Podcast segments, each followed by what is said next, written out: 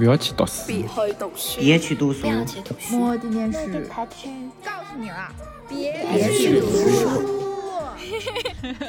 大家好，欢迎来到别去读书，我是你的 reader 小马，我是你们的 explorer 小孙。好，先鼓掌。本期是一个加更，让我们来庆祝一下我们目前订阅用户已经满一千人这件事情。因为大家可以看到，我们这期节目是在满一千人的时候就更新的，现在还是暂时是我们的一个幻想。然后提前庆祝一下，然后希望大家能够一起共襄盛举。哎，今天就是一个共襄盛举的。大活动，我我和小孙，我们两个想要在这里感谢大家，感谢大家，感谢大家的关注和支持，鞠躬。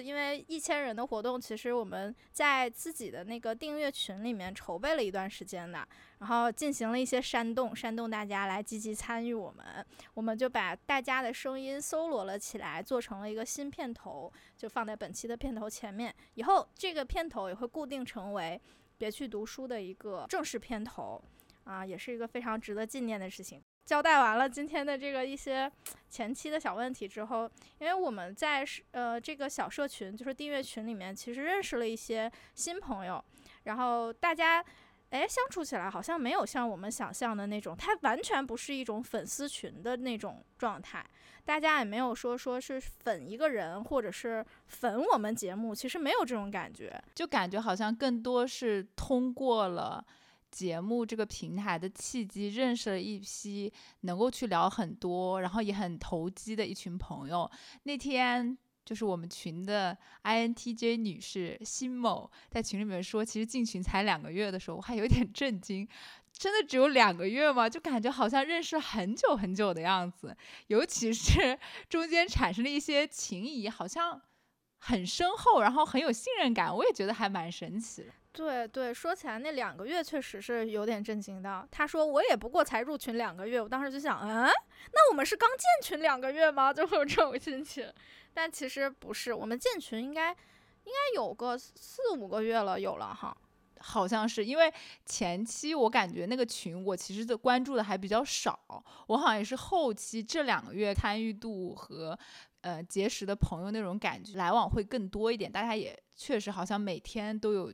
群成员啊，或者是呃任何一个人在里面 Q 一些问题，然后大家就接，也中间发生过一些小的冲突啊，或者小的探讨啊，就各种各样的，我觉得还挺有意思的，就像建立了一个小的一个社区的那种感觉。就是建立了一个所谓的那种附近，嗯，有那种感觉，有点像《爱情公寓》那种感觉，但是没有谈爱情的部分，而且经常吵架。我们群里真的经常吵架，经常有一些那种观点的交锋。很多人是点开那个群之后就，嗯，怎么到这一步的？然后在观点的交锋中，大家开始彼此了解对方的观点之外，还开始了解对方是一个什么样类型的人。然后大家都逐渐找到了自己的定位，比方说，有的人就是是就冲锋型的，然后有的人就是每次当他出现的时候，圣光普照，就哎，然后局势缓和，哎，就呃那个叫什么白鸽，就和平的白鸽 降临了那种感觉，对吧？对。然后有的人就是就是打，对，就是战士型人，创创型人。我作为一个 ENFP，其实是很害怕冲突的，就是我不是一个很喜欢吵架的一个人，所以我之前更多的是在自己的同温层和舒适圈待得很舒服的那种。呃，经过了这几次盛大的这个战战争 以及探讨，我觉得我自己在这个过程当中也慢慢能够与自己意见不一样的人共处共存，然后试图更。多元更包容，其实某种程度上，因为好像你害怕冲突，实际上也是有一点霸权的思维在里面，就是你还是希望有一个统一的世界在里面。我感觉我自己啊，就总觉得不是统一和平和的，就是不好的，但是这种就很容易达成一种过于平和的一种统一嘛。我觉得是有一点霸权的思维在里面的。但好像如果你能接受这种冲突和不一致的话，它反而是一种多元。当然，又想到那个老师说的话，多元发展到现在就是乱套。我就我觉得也不是没有道理，但我觉得能够接受这种乱套和这种失序感，也是我进入这个社群，在这个附近。的呃群体里面学到的习得的一些新的感受吧。哦，那你学的挺多东西。但是我们那个台大历史所的老师第三次出场了，多元发展到现在就是乱套。我就是那种很享受乱套的人，就每次群里吵架我都开麦，然后作为一个群主从来不起好作用，就是旗帜鲜明。哎，你这么说怎么？你怎么能这么说呢？反正没干什么好事儿。我反正我跟小马在这块是完全不一样的。然后我每次有的时候有点被那种冲突感或者是那种冲击感，是就是有点搞得伤痕累累的时候，我就去私聊他，私聊他，我就说，哎呀，我就好难受啊。然后他说，怎么了？这怎么了呀？没关系呀，就是这样子，可以的呀。就是他也是在我的这个 partner 这种鼓励当中，我觉得我也在慢慢的接受一个冲突的世界。你学我学的好像啊，就是，哎呀，对呀，怎么了？没事儿的，就是让他们吵，没事的，没关系的。对，我的心态就是这样，而且我觉得那个东西很鲜活，就是我觉得在一个社群里，大家都能够敢于讲出自己的内容，这个东西代表着他们对这个群体或者说这个话语场是有一种对他包容的肯定。他认为这个话语场还是可以包容这些东西的，当然不排除有些人就是，就是你懂的，就是没过脑，就是还没过脑，想说就说了。但是我觉得其中一部分，就我们比较谨慎的那个 INFJ 朋友和 INTJ 朋友，他们两个就是逐渐的在试探这个话语场水温的时候，发现哦，其实是可以放肆一点的。对，这个东西也挺好，我觉得观察下来就是。很开心看到大家能在我们的这个订阅的小社群里面感受到开心，不管是聊什么 MBTI 话题呀，聊一些什么啊同性恋的话题呀，聊一些哎，我们还因为什么吵过架哦？电影啊、电视剧啊，大家不同的观点呀什么的都挺好的。而且说实话，不管是你刚才说的那个氛围上的那种。啊，我好像可以突破一点自己，好像可以接受一点争执，还是内容上，其实内容上也学到了很多东西。大家对不同的呃文化产品有不同的视角，是吧？像我们这种搞这种那个叫什么内容生产的人，他多学一点是一点，是不是有这种感觉？对，非常感谢大家，感谢大家，再次鞠躬，非常感谢大家。然后不仅是。嗯，社群的朋友们，我们俩自己也因为这个群结识到了一些朋友，以及在这个群里面感受到很多呃新的东西，就非常非常的开心。再次感谢鞠躬。对对对，再次感谢鞠躬。我还在群里面认识了新朋友，还没没事儿跟他约会，一个礼拜出去一回这种，明天还要跟他出去呢。所以，如果大家有那个坐标广州想要见那个主播的朋友，就是大家可以加入一下这个群，我会抽取一些幸运观众 加入我们的约会。对，下次可以一块玩，然后我们也搞一个那个什么 I 人 KTV、艺人 KTV。哦，对，这个也是我们在群里讨论的特别热烈，叫什么视频节目，对吧？一个 B 站的 UP 主，对不对？然后他组织了那个 I 人去 KTV，非场面极其之尴尬。然后又组了一个 E 人的那个 KTV，就是场面 就是牛鬼蛇神什么都有，还挺有意思。看完那个之后，我们群里反响很热烈。后面我们两个不是分析嘛？但是我们群 IN 特别多，IN、EN，然后就没了。我们群没什么 S 人，唯二、唯三的 S 人是 ISFJ。嗯，发现没？所以如果我们要组织这种活动的话，我们应该就是 I N 人聚会。对，而且我们群很奇怪的是，I N F P 非常非常叠窝，也不知道是不是因为就是 M B T I 是观察日记是 INFP 主播在做的原因，然后我们这个节目很多都是因为呃小马，然后那一期酒醉的蝴蝶来找寻一个共同体。然后我也看到很多，比如说子人啊，在那个 MBTI 日记下面有跟小马那些互动，我觉得就还，我们自己会觉得，嗯嗯，好像为有一部分群体或者说有。部分的个体提供这种情绪上的支持，或者是提供一种信任，甚至是一种解决方式和面对人生态度的这种方式，我们两个也感觉到非常的有意义。嗯，虽然好像之前节目里面小马说他是想要提供慰藉，然后我更多的是想要表达自我，但是好像这个过程当中，我自己的嗯想法也有一些改变。我记得第一次做小岛与我的第一期的时候。嗯，有一个熟人熟人听众就评论了很长的一条嘛，就其实是小马认识的朋友，小马的师妹就评论了很长的一条。嗯，他大概意思就是说，他跟我有同样的感受或者经历，包括我超爱的 INFJ 姐姐也跟我说，她可能能共感我的一些情绪或者是成长的过程，我就会觉得哦。我告诉别人我的这份经历，我的这份感受，如果是痛苦的或者是难挨的，然后我过去了，我告诉别人，那么如果正在经历难挨和痛苦这个阶段的朋友，或许就会发现，也许有一天他也能度过这个阶段，他也会在成长。我就会觉得啊，好像这种表达不仅仅是一种自我的记录，也是可以给别人提供一些新的支持和。嗯，也许那个力量不足以支撑他走过很多，或者是他只是一瞬间的，但我觉得一瞬间也够了。我觉得那个一瞬间对我来说意义重大。对，我还想补充呢，你说的那个熟人朋友，他也是一个 INFJ，所以这个 MBTI 真的这是什么科学吗？这。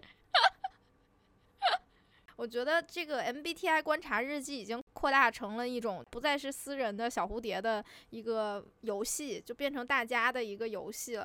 大家又开始享受怎么用这个规则，然后去观察我们能接触到的一些人。当然，在网络社群里观察可能稍微有一点点的不太适配哈，但你要在线下的生活里观察，也很有意思。就是就比较适配，可以学习一下咱们这个观察的那个小视角，然后带进去，你就会发现一些很有意思的东西。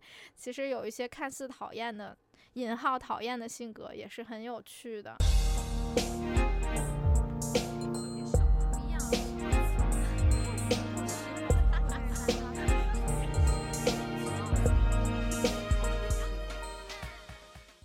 像我们两个这种 INFP 和 ENFP 合作的节目，是一定会闯入大家心扉。这个东西叫什么？就是一脚踢开你们的心门。对我感觉就想到那个特种兵作战里面，你先一脚踹开，然后我火速拿着机关枪进去，然后拿那个彩虹的那个爱心突突突突突突突突，就是射中他们。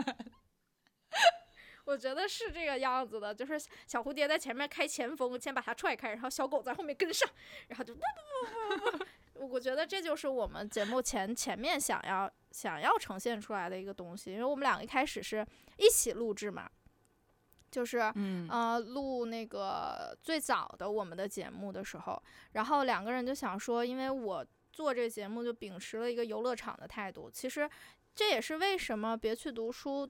的第一期，它根本就没有像其他的，嗯，播客节目一样会介绍一下啊，我们这个节目是什么，我们的调性是什么，我们想要为大家提供一些什么服务之类，因为压根儿就没有，就是什么也没有，就是这个人说，哎，我觉得我也能做，为什么我不能做呢？就做了，然后我们一起录制了之后，后面开始逐渐分开录制，然后慢慢的去摸，我感觉才算找到了咱们这个节目的。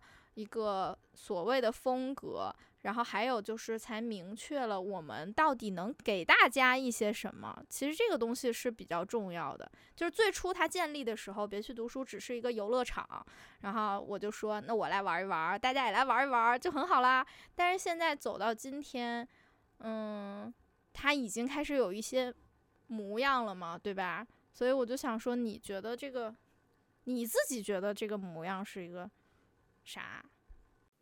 嗯，我们两个总结下来会用八个字、八字真言 来作为我们接下来想要继续做这个节目的一个出发点。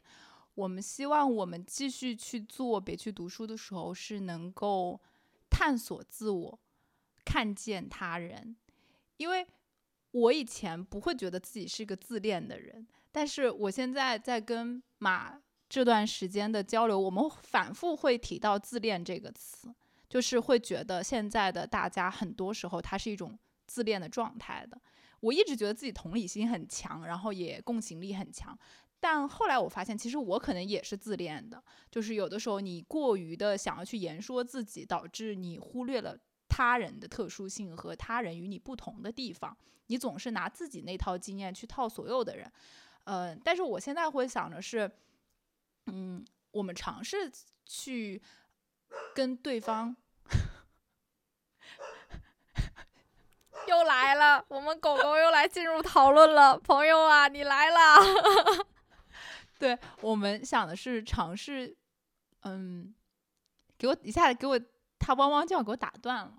我想想看，就是想说，尝试放下自恋，对，就是更多的去看见他人。当然，这种看见他人不是说摒弃掉自我的思想和自我的意识，而是说，嗯。能够在表达自我的时候，也去观察到其他人，并尝试从他人的处境里面去理解他们。所以接下来，我觉得除了言说我们自身的生活之外，我们也会更多想要去理解我们身边的跟我们不同阶段或者在不同平台、不同处境的朋友他们的状态。嗯，因为我们是这一代的年轻人嘛。其实小马的那个别去读书的微博上面也去说了，我们是关注当代年轻人生活的。我自己在总结自己，嗯，gap year 长的帖子里面，我也有写到，我认为我们这代人很多时候是很难从家人和社会外部那个系统里面获得情绪支持和我们想要的那种理解的。我也能感受到，比如说六零后、七零后的父母，他们也在随着这个社会环境外在的这种变化，他们也在改变他们自身的观念，但还是不一样。代代际之间那种差异还是不一样，所以更多时候我觉得是年轻人群体自身的一种相互理解和朋友之间那种相互理解，能够支撑我们去面对接下来不管是小的困境还是大的社会环境的变动。所以我觉得我们接下来可能想去做的就是这样一个事情，不仅是嗯影视啊学术相关的，因为我们两个其实有很强的一个。标签就在于我们俩都是继续读书的，我们没有工作，也没有很直接的进入到一个社会生活里面。但是我们跟年现代年轻人一样，我们面对的就是这样的一个社会和这样的一个时代嘛，也是面对这样一个世界，所以更多的是想要，嗯，去让大家寻找这样的一种相互支撑的感觉，让我们成为大家的那个附近，嗯嗯。和我的想法其实一样，我们两个是因为磨了很多回了，就是大概想要追求的东西已经有了一个统一的路径，然后其实看见他人这件事情也是这一一年间吧，对我自己行为模式影响很大的一个观念，但是在你去实践它的时候，你就会更加发现那个价值。虽然我那期节目是在。聊玄学的时候提到了这个嘛，就是说我们有一种自恋，这个自恋遮蔽了我们的眼睛，然后当我们抛掉那个自恋的时候，才能真正的看见他人。但是其实我的逻辑是反过来的，就是我是尝试去看见其他人之后，才明白啊，原来一度蒙蔽我的东西其实是自恋。虽然我们看起来不是那种很自恋的人，也不会在。很多人的时候侃侃而谈，聊的都是自己。可是你说的很对，就是理解他人的方式从来都是我本位的。那这样的话，其实能够给予他人的帮助就比较弱。说到底，就是还是那句话：如果我是你，我会怎么样？但是没有那种如果我们不是其他的年轻人，我们面对的东西可能是相似的，整个时代的风气啊，就业的困境啊，包括最近聊的很热的那个孔乙己和常山啊，对吧？那就是我们在面对的东西，所以我们可能会更加的把自我置换出去，然后把他人请进来。哎呦，有点像上身的 佛，就是那个仙儿来了，把我请出去，把这个其他朋友请进来，然后看看能不能共同回应一下那个。统一的所谓的四分五裂的青年人的精神世界，所以别去读书。原来最后关注的是这个东西，这是挺好玩的一件事情。就是因为它原本叫“别去读书”这个东西，其实是小孙还没加入咱们节目的时候总结说，它是一个反制的标题嘛。我们就反制，就是觉得说不要去读书，我们要去生活，我们要去玩儿，我们要耍起来去。看小说、看电视剧、看综艺节目、看电影，对吧？然后算命啊，翻塔罗牌，就干这些事儿。但是呢，后来发展到现在，我们发现我们在做的事情其实就是，呃，和这个节目的名字有一定的出入了。两个人完全是拿着一套学术圈锻炼过的那个思维方式去。解构和分析我们自身的很多感受，以及文化产品，以及社会现状，所以我就感觉我们两个完全是一种讥讽式的那种别去读书，还是有很多的思维，确实是学术训练带给我们的啊，就是我觉得这一点也是存在的。包括我觉得有的时候我们两个聊嘛，之前。咱俩也说，就是那个话语太文本化了，或者说太学术化了之类的。但还是我们也是在说一个别去读书，就是说除了嗯学生的这个身份之外，我们更多的还是为人自己的这样的一个身份。我们在自己的生活当中那种感知、感受和体验，要大于一些体系和平台贴给你那个标签。就是尝试做一个阅读理解的话，确实也可以这样解读。创始人，你觉得呢？硬掰，反正 我觉得就是硬掰。甚至最好笑的是，我们不是有个刚才我们提到的那个订阅群嘛？订阅群的名字就很简单，我起的就叫“别去读书”。然后“别去读书”的群主我 没事儿说：“哎，我最近看了一个什么什么书，可有意思了，大家去看呢。”对，就推了很多的那种。文化产品在里面，包括电影啊、电视剧，以及我们觉得互联网上做的比较好的一些内容，大家都会互相分享。对对对。嗯，现在我们订阅群比较典型的两个 UP 主的追更，一个是王维诗里的 MBTI，一个是相亲又青了。对，大家都在很就是也很热情的互相推，嗯。一些自己比较喜欢的或者觉得有意思的内容，但是我们我们那个群里面就是有点像王媛媛粉丝群，就不是别去读书订阅群，是王媛媛粉丝群。然后相形又清了也是，每次出新节目，大家都会就是赞不绝口，他们用一种很学理的方式去梳理了我们看的文本，而且能够体会到我们的这个心境，这个是很难的。我觉得他们真的做到了。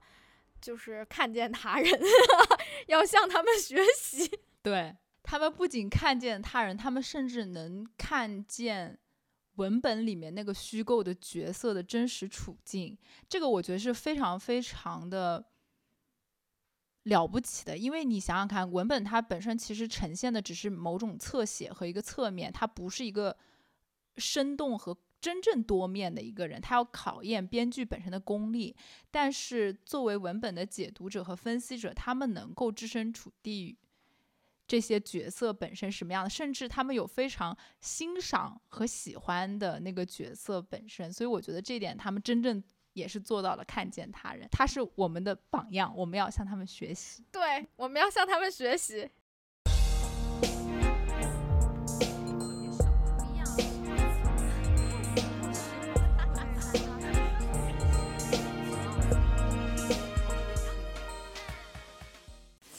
聊到这个的话，就生出一个枝枝蔓蔓，就是对我们节目的畅想。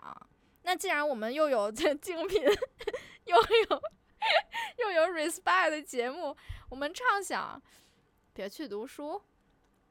嗯，首先那个起码我们的节目排期已经排到今年年末，所以以目前的这个更新频率，我们将会保质保量的每个月更新两期的，一直更新到二零二三年年末。这点我真的是无法理解。那天晚上我们俩打电话的时候，就算了一下这个排期，包括这个存量，就两个批人居然能够排到年末，而且这个不是我们的主业。我们两个按道理说还是蛮有自己的正事儿的，但是就是把这个播客看得极其的。正就是觉得这就是一个特别特别大的一个事儿。按道理说，我们也不是那种什么头部播客，但是我们两个就很认真在做这个事情。我觉得我们两个作为 P 人，本身去做播客这个事情，给我们俩做事的这种行为的那种反馈，其实也是挺强烈的。首先，我们俩就发现，我们俩其实是很高效、做事能力、执行力可以很强的人。包括我剪播客，我是属于那种。要减的话，可能一天可以减十个小时，是能够做到。就是我也知道自己是个做事态度很认真的人，所以自从我那天跟小马打完那个电话，说我们排期排到年末的时候，我就一下意识到了，如果这个事情，播客这个事情作为一个副业，我能把它这么认真且这么，就虽然我们的数据没有那么的好看，但是起码我们两个是不断。不断的在有意识的进步且在改进的嘛，至少我们自己觉得，比如说哪期节目很喜欢，质量越来越好，或者是内容我们觉得越做越满意嘛，有这样一个趋势，我们会觉得自己在向上的。既然我可以把这个事情做好的话，我觉得自己无所不能，就是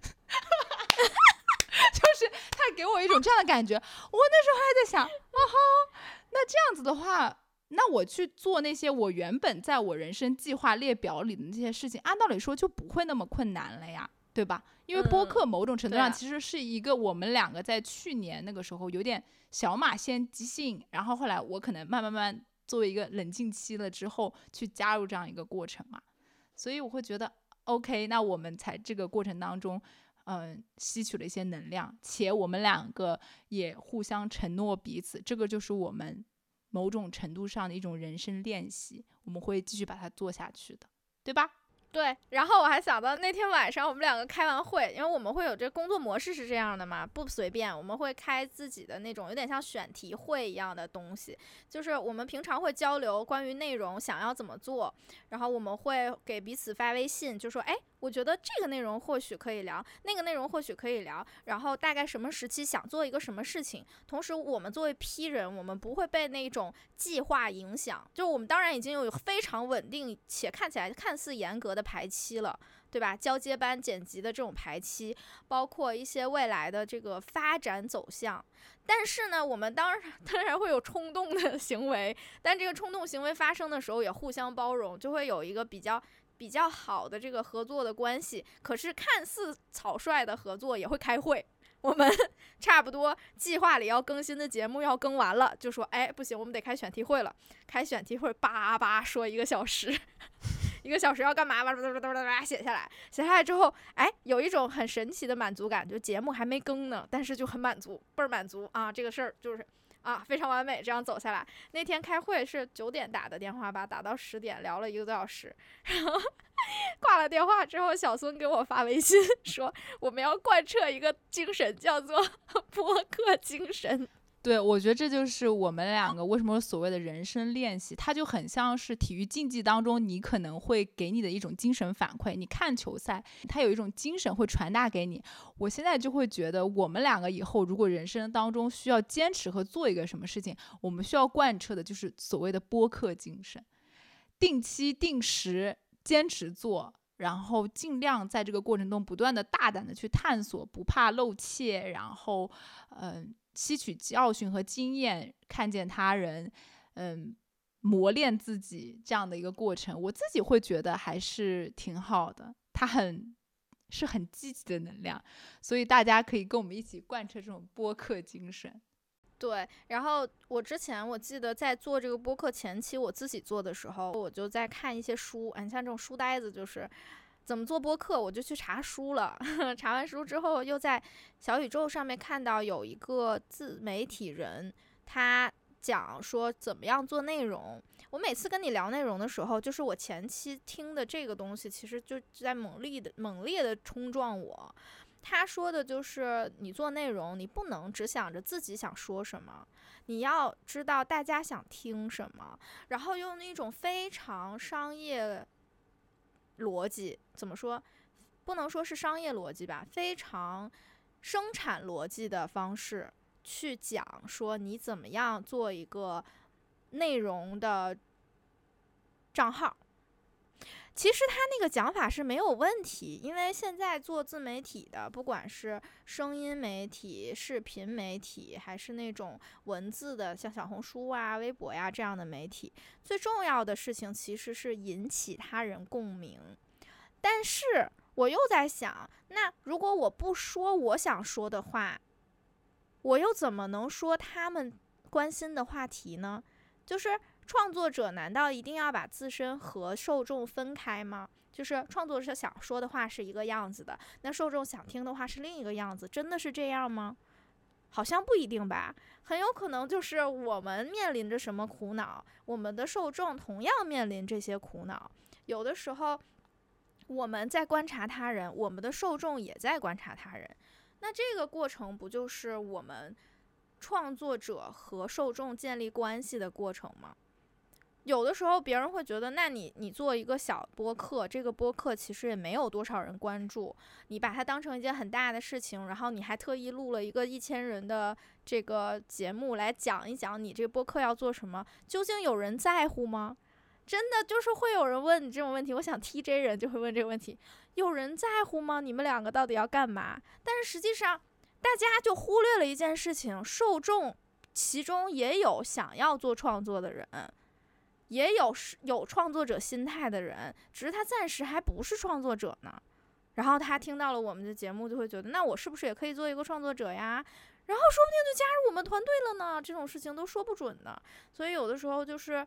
我感觉不要有太多的限制，就像你刚才提的那个，我们还是想贯彻一个播客精神，就是不管有什么想法，我们就去实践，真的去做，真的去踢那个门槛儿，真的去敲那扇门，敲开了呢是力气大，没敲开换一扇门，再敲，接着敲，对吧？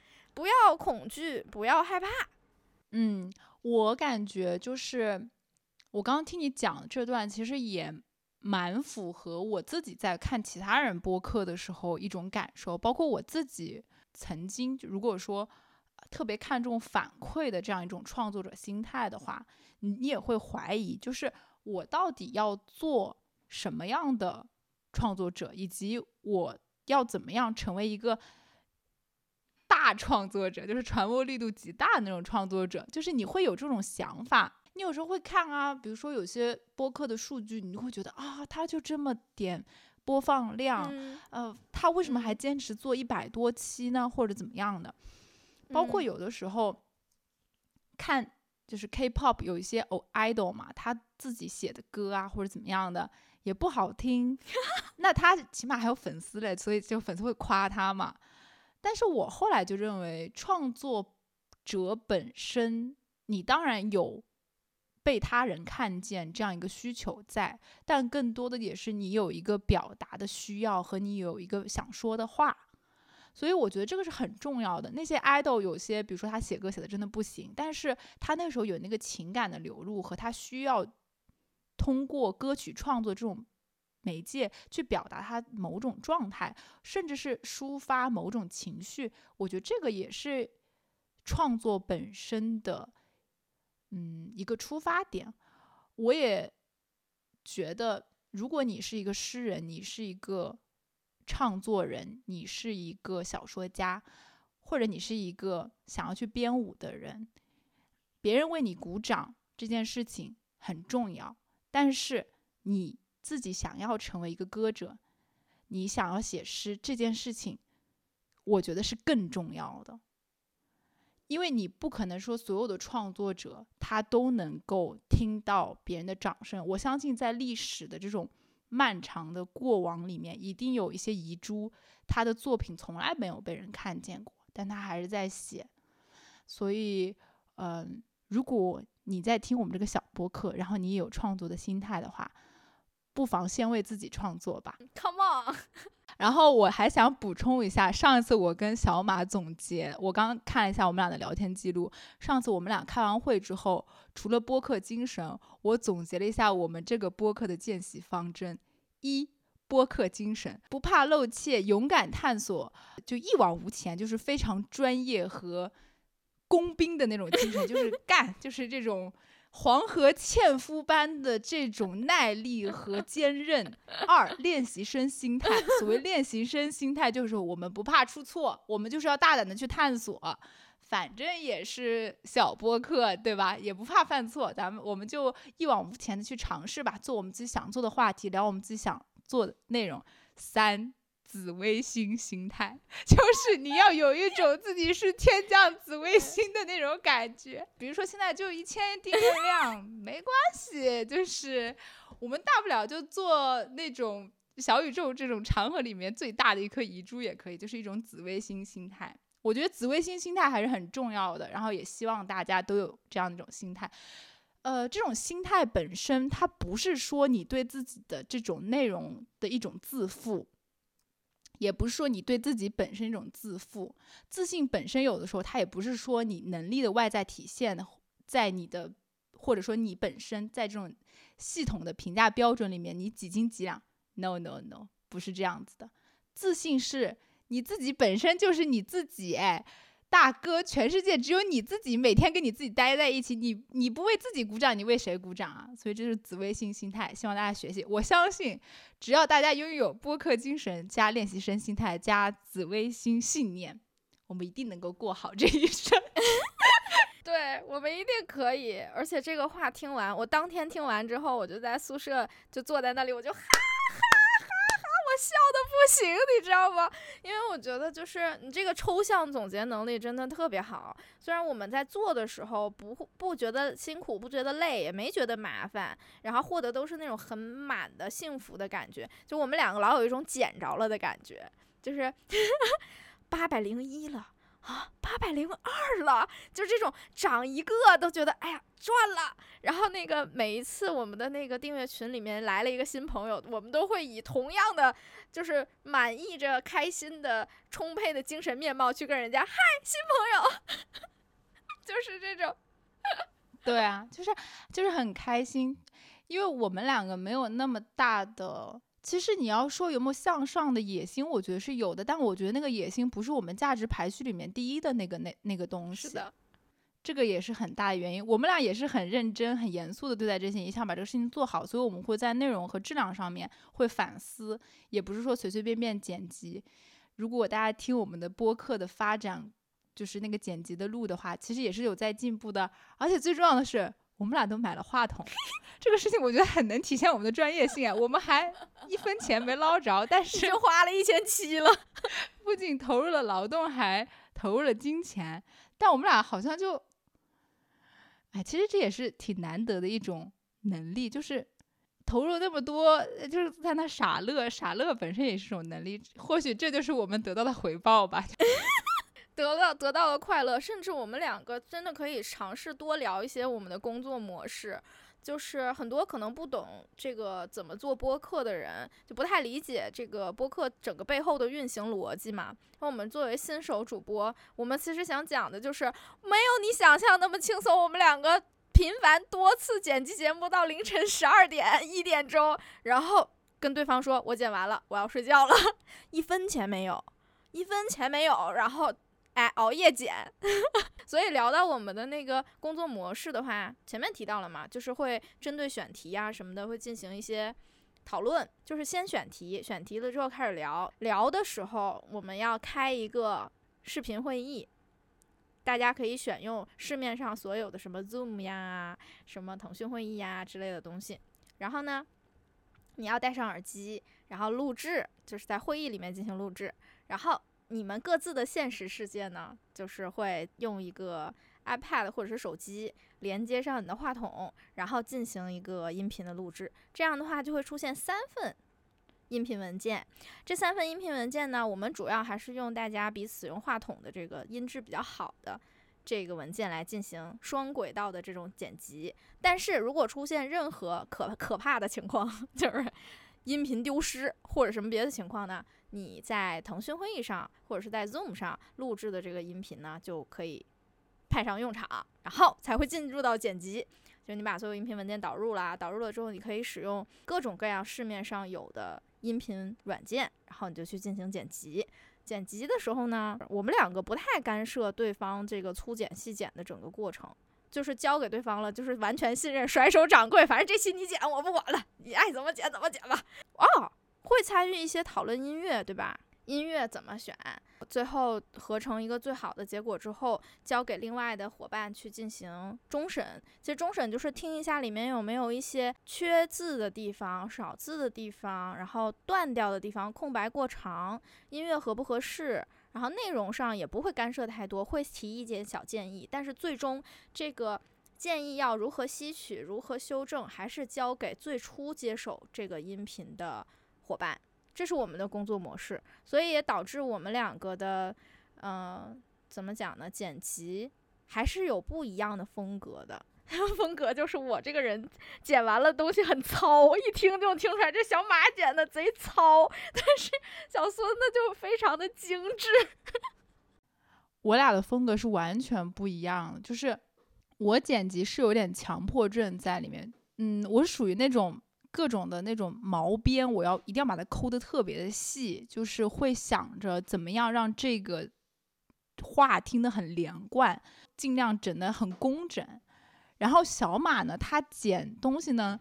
他总说他自己喜欢那个毛边儿，但是我总觉得他是因为懒得剪，他给自己找了个理由说他自己喜欢那个毛边。这点说我其实很不能接受，他有时候那个毛边，我就会觉得这个毛边真的有必要留着吗？然后他就会说，哈，我就喜欢这种自然的感觉。大家也评评理，到底是不是种潜意识给自己找借口、找理由的这样一个行为？啊，他每次跟我说什么啊，我三十号那期都粗剪完了，我心想。按照你那个粗剪方式，我也能很快粗剪完。我那个粗剪基本上花好几个小时，他粗剪估计听一遍就能把它粗剪出来。就是风格的差异，因为我剪辑的时候我是内容心态，你知道吗？我说我会根据内容的快去进行剪，然后取舍的东西是什么呢？是实在不能出现在节目里的东西，比如说什么咳嗽啊、什么噪音啊、什么嘎呀这种实在不能出现的东西，我会把它修掉。但是呢，就是可出现不可出现的呢，哎，就留着吧。大家都是人，谁不吃饭谁不拉屎啊？对吧？就这种心态。所以你，我觉得懒和喜欢毛边是一体两面。我确实也懒，但是呢，我不是因为懒在忍耐这个东西，而是我就也挺喜欢的。我就是。呃，硬币的 A 面是懒，硬币的 B 面是喜欢，所以我做的东西就会比较粗糙，大家都能听出来。就是其实都不用在下面标谁制作的本期节目，你点开听两分钟就能听出来了。小苏那个剪的真的是精致的那种手作，你知道吗？我是那种马上要送到义乌的那种流水线工厂，而且他有一次还跟我讲说。我剪了一个片头，我会把那个翻纸页的声音和打响指的声音留下来，会故意留那个空档，我就会特别满意自己在这个地方上留了一些细节。然后小马就跟他的师妹说：“啊，小孙很会剪啊，就剪得很细很细，他会留什么声效在里面。”听众师妹说：“啊，有吗？我都没听出来。”他跟我讲这个时候，我当时心想说：“OK fine，但我还是会剪的，因为不然我受不了。”我就是听受不了，就那个东西我不剪我就难受。我是那种，我不把它发布出去，我会反复、反复、反复的听，反复、反复、反复改的人。不仅是播客，我的论文，我的很多其他的那种创作都是这样子，就是只要我没有定稿，那个东西我可以一直改，一直改，改到死。这感觉也是一个病，我现在觉得。不啊，我觉得特别好，而且我特别欣赏。虽然我从你说我的那个工作模式的时候听出了嫌弃，但是我是非常欣赏你这种。我没有嫌弃你，我只是不理解那个毛边，就是我好像也懂那种欣赏，比如说你互相的那种互动啊，你会觉得很生动。但有些毛边真的是那种语气词啊。嗯，然后就是那种语气词，我不知道留在那里是干嘛，你知道吗？我有时候想，就是很搞笑。啊，我真的很喜欢那些部分，而且我听别人的播客，我也是很喜欢那种部分的，就是突然之间有一个空档，然后突然之间让你有一个，哎，这种感觉的东西，它就不会让你的整个内容很顺畅的走下来嘛，就有点像我们喜欢读那个意识流小说，意识流小说其实是用一些。比较陌生化的东西去控制你，让你不要散神儿，然后或者是他用一种过度流畅的方式去控制你，让你散神儿。我觉得这种技术性的方式去去互动那个听者和受众的那个注意力，我我真的我是这么想的，我不是在给自己找理由。我知道，比如说我去户外录的那次，也会有很多那种环境声或者有一些意外的声音出现，我也会把它保留下来。我会，我会尽量去，就是我也不是一个不听劝的人，我也会懂得欣赏这些。反正尊重你，大家就不同的剪辑方式，我们俩就是这样的一种风格，就是不一样，但反正也接受，互相也尊重。你要想留毛边，反正是你剪辑，我负责听审大的结构什么，我帮你把握好，OK，没问题，就这样过了这一期发布，就是那样一个状态。我一定会，一定会，嗯。就是再让我的剪辑精致一点儿的，可能不会很多，会精致一点儿。就是讲到那个剪辑，其实是想跟大家分享一下我这个创作背后的情况嘛。其实就是我们两个人，然后两个麦克风，各自有电脑，然后有 iPad，就会进行一些基本的这种创作。然后你再看我们后期的剪辑，包括其他东西，我们有一个很很松散的组织架构。很自由的这个表达，这也是让我们做这个节目不太觉得有精神压力的一点。就是如果我合作的对象是一个剪辑很精细如你一般，但是呢对我的节目也有很多要求的伙伴，我就真的会觉得很累。我会在剪的时候想，哎呀，完了，这块会不会被他骂呀？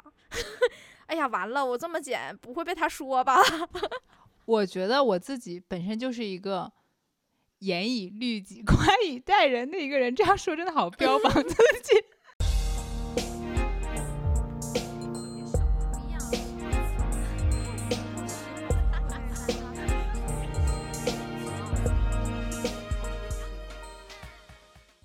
所以，我们俩经过这一个月也是探索嘛，就是不管是探索话题，也是在探索工作的这种模式。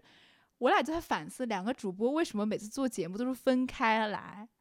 怎么接下来好像排了好几期，就是就是碰不上面呢？会有这样一种感受，因为我们两个录播课那种感觉还是很顺畅的，然后包括剪辑的那种内容也是感觉很好，所以由此也是借这一期一个新的起点，我们两个也想说，以后我们俩有有一个每个月有固定一期啊，估计这个得从二零二四年开始了。因为后面已经排期排满了，差不多。就是我们两个想的是从明年开始，我们两个每个月要有固定一期的这种对谈和共同去做一个内容话题。嗯，在这方面呢，我们俩其实没有完全想好到底要漫谈些什么，因为不可能每次的话题都是特别聚焦的某一个社会现象或某一个文化产品。所以呢，也有想着说，根据自己的日常生活和成长的方向和近期的体会啊，去做一些新的分享。嗯，再看吧，也是在此想征集一下，或者是问一下大家有没有什么新的话题可以提供给我们，或者你们有关于我们两个彼此之间好奇的，或者对对某一个人好奇的地方，都可以。呃，提供给我们，然后以后我们或许两个人再去录的时候，可以以此为新的内容话题。对，我想也是。而且明年二四年之后，你看你的那个。生活可能也稍微稳定一点了，有的聊了。我们两个就有点像那种异国恋的情况，就是每个月必须得聚在一起，然后聊一次，互相跟进一下彼此的那个什么情感状况呀、什么思想状况呀、心理状态呀，这种不是挺好的吗？然后二四年过了之后，我可能要毕业了，说不定成为一个青年教师。如果大家不希望我就是落入那个职业生涯，过上困苦生活的话，请帮助我成为头部博主吧。我毕业了就不工作了，我就专门做这个。呃，我们还有一年的时间留给小马，让他的副业成为他的主业。说真的，我非常非常期待你明年毕业之后的那个状态和新的生活。快步入中年的这样一个男 INFP，在我收到 offer 之后，先表达了恭喜。隔了一两个小时，他又给我发了个消息，他说：“我很替你高兴，不是高兴你去这个大学，这个所谓的好的大学，而是高兴你，你的生活有了新的可能性。”就是我觉得这点还是，就像我会高兴。和期待你明年毕业那个状态，就是我们都知道一个新的岔路口在那里，然后你又拥有了新的选择的权利和新的可能性。我觉得这个还挺美妙的，我很喜欢有可能性的那个状态，嗯，所以就很期待。对，所以就是大家要知道，你一票我一票，小马才能出道。你要不投，我要不投，小马就只能去做青椒了，救救小马。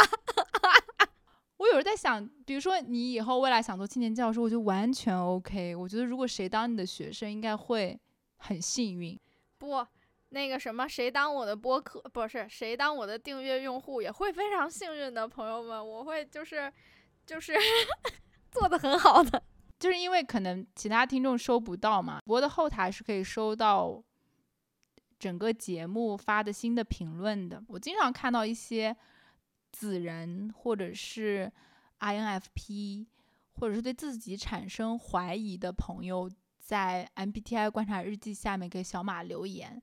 小马每次都是，比如说 INTJ 的人说啊，就不太喜欢自己啊。小马说，那让我来喜欢你吧。我有时候看到真的是就为他鼓掌。你真的有在帮一些个体去建立那个情感的支持，虽然可能也是。我们所谓的一瞬间，或者是一点点，嗯，但我觉得也是很好的一件事情，属于在积德行积分。你下地狱，呃，不是下地狱，咱死了之后马上就投胎。我希望机构德行积分，机构德行积分，下辈子要当熊猫。我，对，在在重启人生里面，就是你就属于下辈子可以选择去当熊猫的那种。然后呢，你呢，就当食蚁兽吗？我当食蚁兽的话，我真的不太喜欢吃虫子。我还是，我还是当个大喜鹊吧，或者大乌鸦，然后还有那种大树什么的。嗯，哦，那也挺好。那我们就在此许下愿望吧。哦，对，刚才聊到那儿，我就想到，其实跟我们一起来，就是在播客里进行交流，包括听我们的节目到今天的朋友们，应该能够体会到那种。养成系的快乐，这个是我觉得挺好的一个事儿，就是大家快来养成我吧。还是那句话，你一票我一票。我跟你说，真的很少有那种，主播自己定位自己是一个什么样的 类型的节目。一般别人定位都是什么泛文化播客，或者文学杂志播客，或者是什么。啊，别的那种类型很少有人会定义自己是养成系播客。但你知道，就是听友群对我来说很大的意义就在于，一方面我可以帮助一些朋友记录一些时刻，回顾一些瞬间；一方面我觉得，只要有。听友群的那些朋友在，我就感觉我可以一直做下去，这是我真的最近的一些感受，但并不是说给听友群的朋友们压力啊，但是是我真的一种感受，就是我不想让大家产生这种情绪负担或者是那种压力，不是说呃我为了你们 而存在，但是我就会觉得他们的存在和那种心跟心。很近的这种朋友，然后他们好像又有一层新的身份，就是原本的身份好像是从听友啊这样子，但也是朋友嘛，我就会觉得有这样的朋友存在，我就会觉得啊，一直做下去也可以啊。还有我妈，我觉得我妈也是我们 播客的完播率的极大贡献者。确实是这样，虽然你看我们的节目现在。呃，订阅就是你知道还没到一千嘛，这是一个预录制。然后听友群现在才将将巴巴满五十，没事儿还有一两个人连告别都没说就不见了。但是确实给我们的生活增添了非常多的幸福，这个事儿是，嗯，我感觉我们这样讲，但是很多朋友也没办法明白的这种情感，就是为什么会从这种事情上获得那么多的幸福感。那这就可能是你真的要尝试和对你有兴趣的人，以及关心你关心的东西的人，你们建立关系了之后才会体会到的东西。你要是不去尝试的话，就很难感受到你说的那个。我感觉我可是为了会为了我们的那个听友群订阅群一直做下去。不知道别人还以为订阅群八个，然后每个都满五百了的，没有，只有一个群，这个群里只有五十个人。我甚至就觉得，就那一两个人在，我觉得也完全够我继续做下去这个事情。嗯，这感觉好像也是去年的那趟经历给我带来的一些新的变化，就是那个评价体系，或者是所谓，哎，不过这点就是有点没有商业头脑的体现，就是那个市场的数据，I don't care，就是就好像自己乐意做，然后我做下去，有两三个人在听，够了，就这样吧。我就会觉得挺开心。呸呸呸！你快点儿，我还要靠这个出道呢。大家别听他的。对对对，哦，我现在双手合十，就是跟老天爷讲，这个只是我的一个底线思维，不是我追求的那个东西。嗯，本人的心态还是一个紫微星的心态，还是希望能够，嗯，让更多人看见。我们这个播客也不是为了别的，就是给小马提供一个新的职业的道路。谢谢大家，谢谢大家。嗯，这其实说起来像开玩笑，其实我是开玩笑一样的说出了我自己真实的想法。就是既然这个东西很适合我，大家也表示说非常喜欢听到我跟大家碎碎念的这种小声音。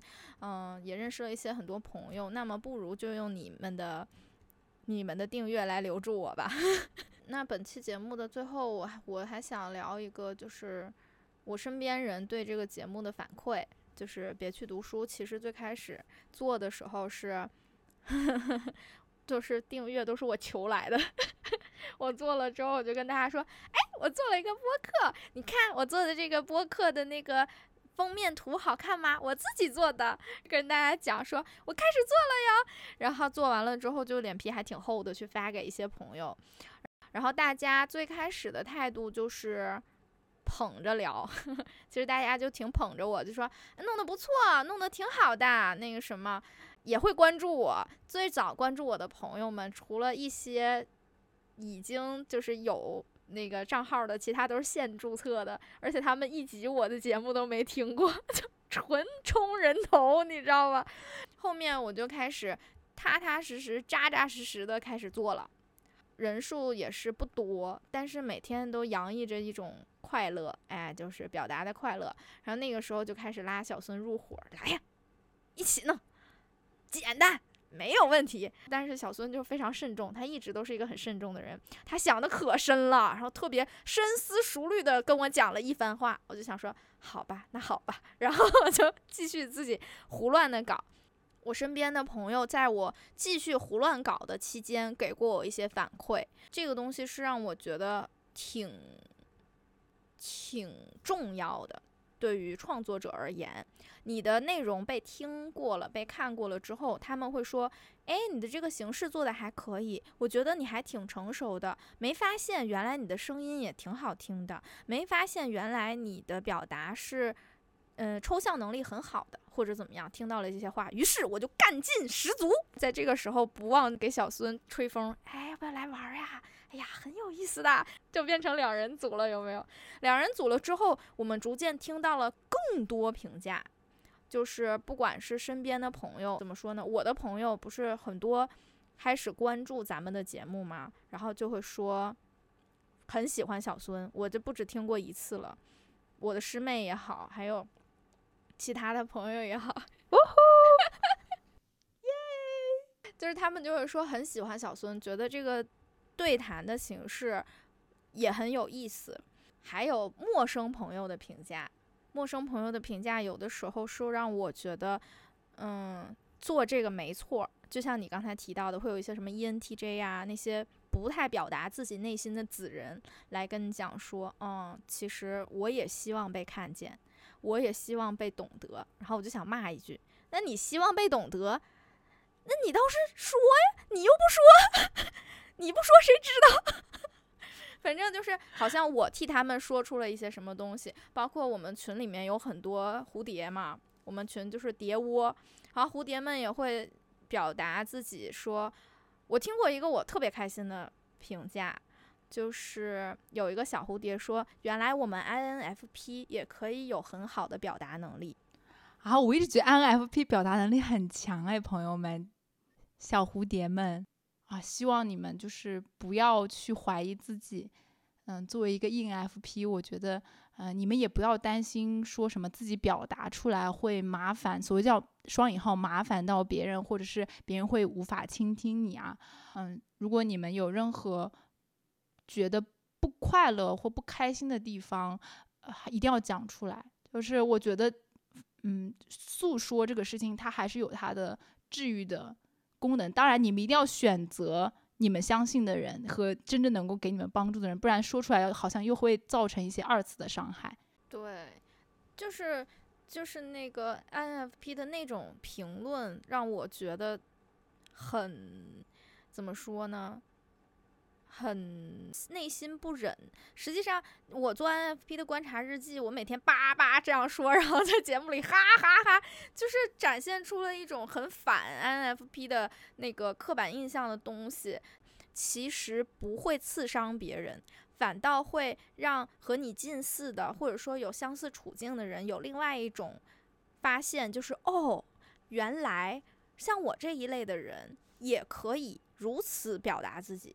这个是我觉得我看过那么多的评论里，让我觉得啊，我这期节目很有用的最深刻的一条。那你呢？你看过那些评论？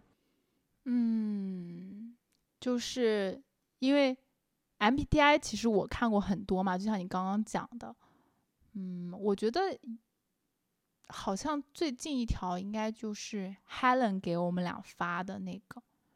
包括我有认识一个师妹，她当时在考研复试之前非常的紧张，就反复听了我们 Gap Year 那一期的节目，好像因为很紧张，那一期可能听了三四遍，她就觉得那种喜悦和那种某种程度上这种态度吧，可能有能够给她打气。包括 Helen 那天，不管是私聊你给你发的那一长段。嗯，对于我们的那种喜欢和他在评论里面祝福我们能够飞起来，我觉得也是。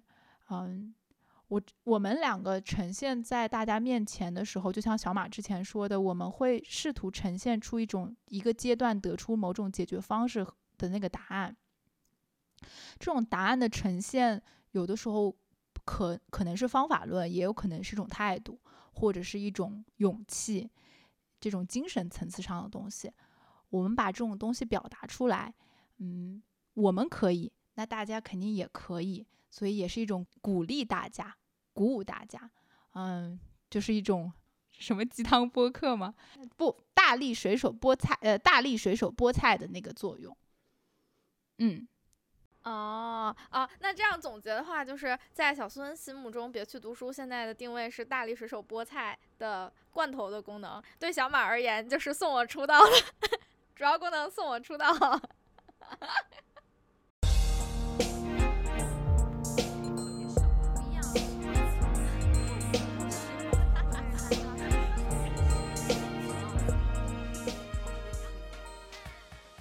我们刚才借助于。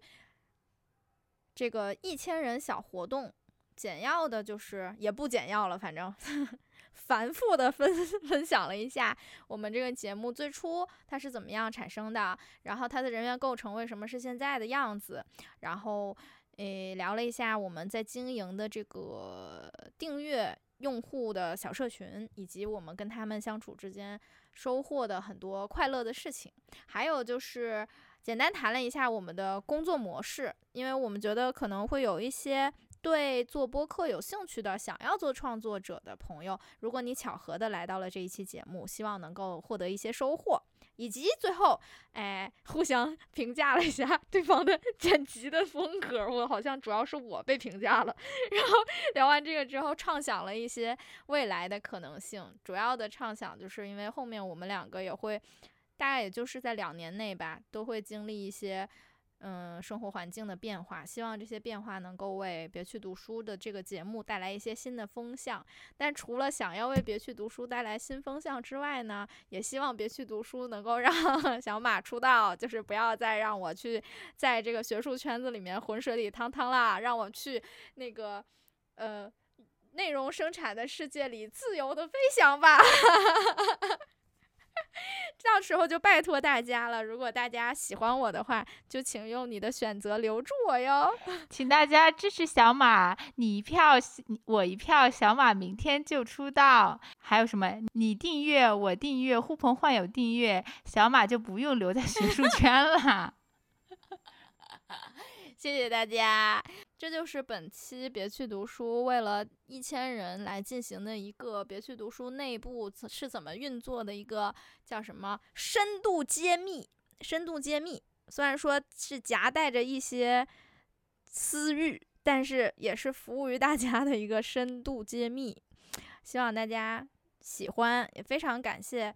朋友们来听我们的节目，为我们的节目留下你们珍贵的评论，提出你们珍贵的建议。也欢迎大家通过各种方式联系到我们，可以来关注我们目前没有更新的微博，添加我们的订阅群来看一下群里面有趣的小伙伴们每天都在聊一些什么。然后，如果你有什么其他的意见和建议，欢迎发邮件给我们，这都是可以联系到我们的方式。嗯，大概就是这样了。你还有啥话吗？还是非常感谢大家一直来对小马以及对我的疼爱，真的是疼爱吧？我觉得 溺爱。谢谢大家，真的是有点溺爱了。谢谢大家，然后很高兴认识大家。是的，我相信大家也很高兴认识我们，不用客气。让我们来日方长。来日方长。以上就是别去读书的一千人订阅纪念节目，我们下期节目再见，拜拜，拜拜。